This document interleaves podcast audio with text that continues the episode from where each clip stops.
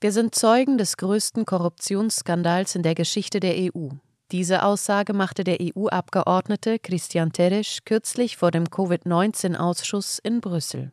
Auch die undurchsichtige Rolle von Ursula von der Leyen rückte der Parlamentarier in den Fokus. Sie hören einen Podcast von Transition News. Der folgende Beitrag wurde am 2. März 2023 von Wiltrud Schwedje veröffentlicht. Der rumänische EU-Abgeordnete Christian Vasile Teresch, seit 2019 Mitglied des Europäischen Parlaments, ist einer der wenigen Politiker, die sich im Laufe der Pandemie kritisch zu den Corona-Maßnahmen geäußert haben. Vor allem in den Sonderausschusssitzungen des EU-Parlaments zum Thema Covid-19 stellte er die richtigen Fragen und veranlasste die Verantwortlichen der EU-Kommission dazu, zuzugeben, dass die Impfstoffe weder die Infektion noch die Übertragung des Virus verhindern. Wir berichteten. Auch prangerte Teresch die Vertuschungsaktionen rund um die Kaufverträge der experimentellen Impfstoffe zwischen den Pharmakonzernen und EU-Kommissionspräsidentin Ursula von der Leyen an. Denn wie bekannt werden sowohl den Abgeordneten als auch den Bürgern die wichtigsten Informationen verheimlicht.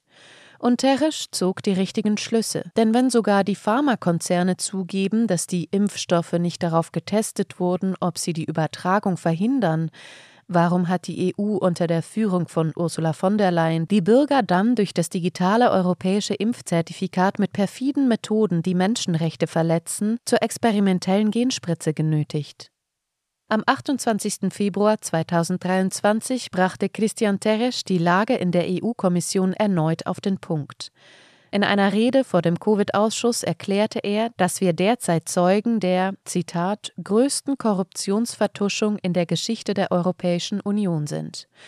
Es sei offensichtlich, dass einige Gruppen des EU-Parlaments den Missbrauch und die Verschleierung der Kommission verteidigten. Doch als Abgeordnete seien sie den Menschen und nicht Ursula von der Leyen verpflichtet. Tatsächlich müsse von der Leyen uns Rechenschaft ablegen. Aber die Kommission und das Europäische Parlament hätten alle Fäden gezogen, um zu verhindern, dass sie vor dem Komitee erscheine und Fragen beantworte.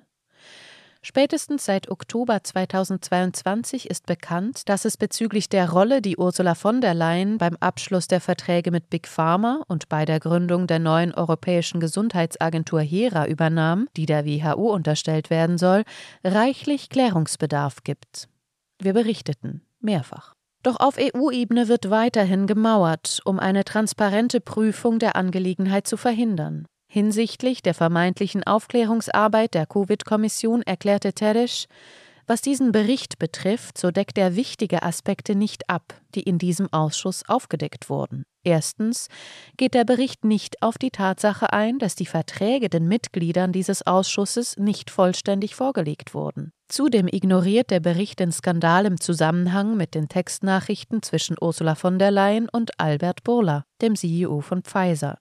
Zweitens, der Bericht spricht davon, dass diese Injektionen sicher und wirksam seien.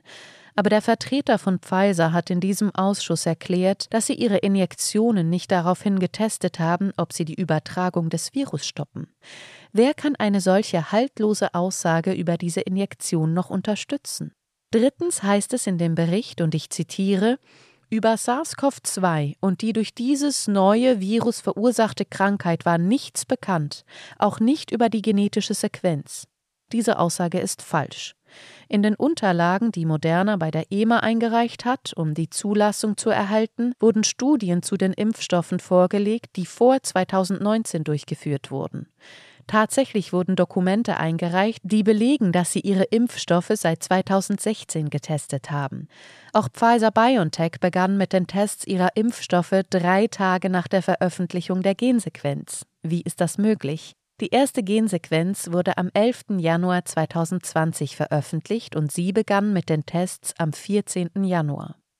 Viertens wird in dem Bericht behauptet, dass die Impfstoffe 250.000 Leben gerettet haben. Es wurde keine wissenschaftliche Methode vorgestellt, die zur Berechnung dieser Zahl verwendet wurde. Gleichzeitig sehen wir jetzt, dass die Länder mit der höchsten Impfrate auch die höchste Sterblichkeitsrate haben. Der Bericht geht auf dieses Problem nicht ein. Fünftens, es wurde nichts über die missbräuchliche Art und Weise gesagt, in der das digitale grüne Zertifikat in ganz Europa verwendet wurde. Sechstens. Der Bericht ignoriert die Grundrechte eines jeden Menschen, nicht gezwungen zu werden, sich ein medizinisches Produkt injizieren zu lassen. Eine solche medizinische Entscheidung muss das alleinige Ergebnis einer freien und informierten Zustimmung des Patienten sein und nicht die politische Entscheidung eines Parlaments oder einiger Bürokraten.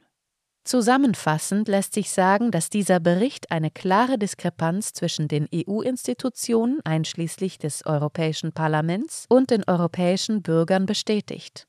Dieser Bericht muss stark abgeändert werden, um Antworten auf die Fragen zu geben, die die Menschen in Europa wirklich betreffen. Er darf nicht dazu dienen, den größten Korruptionsskandal in der Geschichte der Europäischen Union, in den Ursula von der Leyen und die Europäische Kommission verwickelt sind, zu verteidigen und zu decken.